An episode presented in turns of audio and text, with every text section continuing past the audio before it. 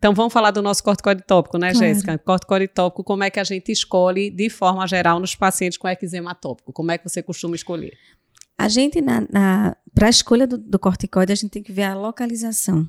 Então, assim, é, se a lesão, obviamente, ela está hipertrófica, ela está uma lesão espessa, a área que ela está localizada. Por exemplo, a gente evita usar corticoide em face. Uhum. A gente vai usar o próximo grupo de drogas que a gente vai falar. Então, corticoide em face, a gente evita.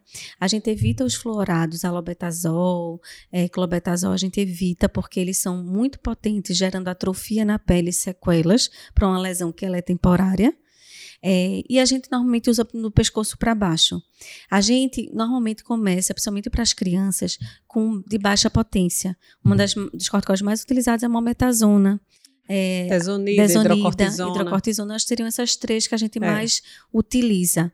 Se a gente vai para o consenso, eles falam que o corticoide é para usar até cinco dias, mas não é muito a realidade da gente, não, né? Não é. A gente acaba usando até por algumas semanas, mas a gente chega a fazer pausas. Então é muito bem-vindo que o corticoide a gente faça pausa, porque quando a gente faz pausa no corticoide, a gente não reduz a eficácia dele, mas reduz os efeitos colaterais de atrofia, de é, gerar estrias, de gerar telangiectasias e por aí Isso. vai. Então, e nos locais de pele sensível, a gente tem que ter esse cuidado dobrado, né, Jéssica? Como você disse, face, Isso. área de dobra, que é comum, paciente atópico, axila, virilha, as fossas, né, antecubital, poplítea, pescoço. Então, todas as dobras cutâneas são locais naturalmente oclusivos que aumentam a permeação da droga.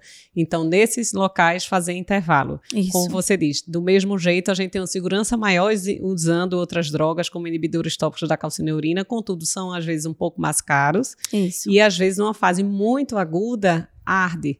Então, às vezes, a gente pode fazer três dias, cinco dias de um corticoide de baixa potência, aumentar a tolerabilidade e a gente converter o uso para um, né, um controle melhor por mais longo prazo, usar o inibidor tópico da calcineurina. Só para a gente ter ideia, é, não existem ensaios clínicos com uso de corticoide a longo prazo, então a gente não está nem respaldado por medicina baseada em evidência. Na verdade, o corticoide ele é muito bem-vindo porque ele tem um início de ação rápido nas crises agudas e por não muito tempo. Isso. Então, acho que seria o maior, assim, o principal recado. E nunca se prescreve corticoide sem, sem se marcar a reavaliação do paciente. Ou sem opinião. colocar o prazo, né? Sem colocar Nunca o prazo. coloquem assim, já recado para casa, usar Isso. duas vezes ao dia. Não, usar duas vezes ao dia por sete dias ainda reforça, suspender após esse período. Porque Isso. o paciente aprende que a medicação funciona. Então ele fica usando, né? Usando antes de ter acesso a um retorno médico, ele fica automedicando, automedicando. Ah, mas foi o médico que passou, foi o colega que passou. E a gente tem que ter muito cuidado nesse sentido. Exatamente. Né? Mas é, normalmente são os, os corticóides que a gente mais utiliza, assim. E uhum. vocês vão ver na prática, minha gente, tem muita arte, muita arte, assim, cada colega médico, cada dermatologista usa de uma forma, né, Jéssica? Alguns Isso. usam só a noite para um fim de semana, outros usam uma semana para uma semana.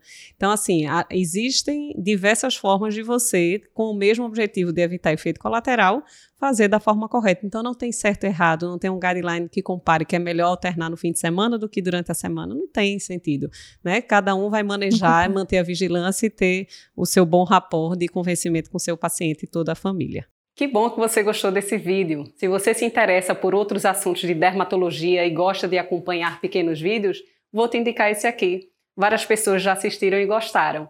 Já se você quer acompanhar e aprofundar um pouco mais o tema discutido hoje, vou te indicar o podcast original. O vídeo de hoje é só um recorte deste tema. Então, acompanhe e espero você lá.